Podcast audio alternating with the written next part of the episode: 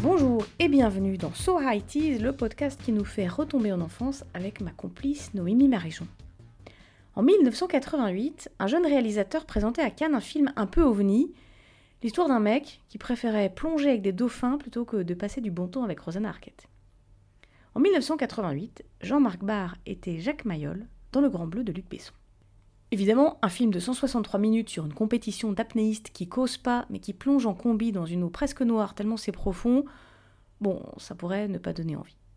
En fait, Le Grand Bleu, plutôt massacré par la critique à l'époque, a trouvé son public, des millions de spectateurs sont allés le voir. C'est surtout un film qui a révélé un cinéaste français de talent qui alterne aujourd'hui entre les grands films et les trucs dans lesquels il se vautre. Quand Le Grand Bleu est sorti, j'avais 8 ans, autant dire que je ne l'ai pas vu au cinéma.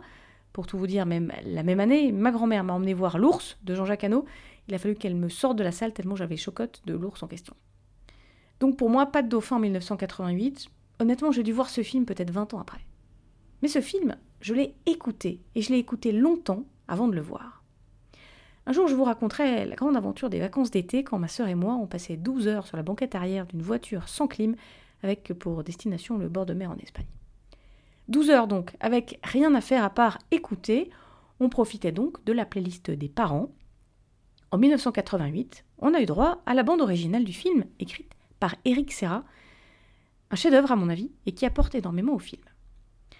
Sans avoir vu les images, on était plongé dans ce grand bleu.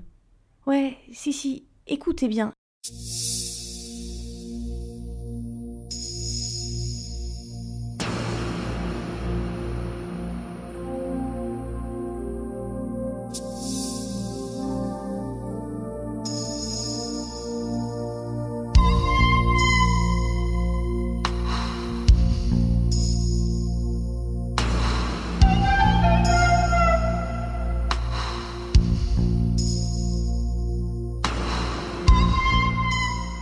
On entend les plongeons, le roulis sur le bateau, les ondes dans l'eau, le froid, le froid qui atteint le plongeur au fur et à mesure de la descente.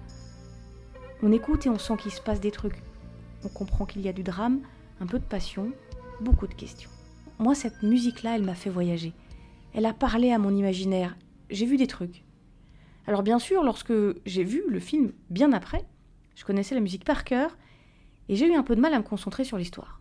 Le Grand Bleu est sans doute un très beau film, mais moi je retiens du Grand Bleu plus la musique que le reste. Étonnamment, il y a un autre film que j'ai entendu longtemps avant de le voir en vrai, un film dont je connais la musique par cœur et dont l'histoire continue de m'enchanter chaque fois que je le vois. Un jour, je vous parlerai d'un autre chef-d'œuvre, Les uns et les autres, par Claude Lelouch, mais ça, c'est une autre histoire. Ah oui, parce que là, les amis, c'est la fin. Alors, on se donne rendez-vous dans 15 jours. Et avant ça, chers auditeurs chéris, oui, parce que vous êtes mes auditeurs chéris. N'hésitez pas à laisser des étoiles sur le podcast et des commentaires. N'hésitez pas à vous abonner, parler de ce podcast autour de vous et retrouver plein, plein, plein d'autres podcasts trop cool. C'est facile pour les trouver. Ils sont tous rassemblés par Podcut. À bientôt!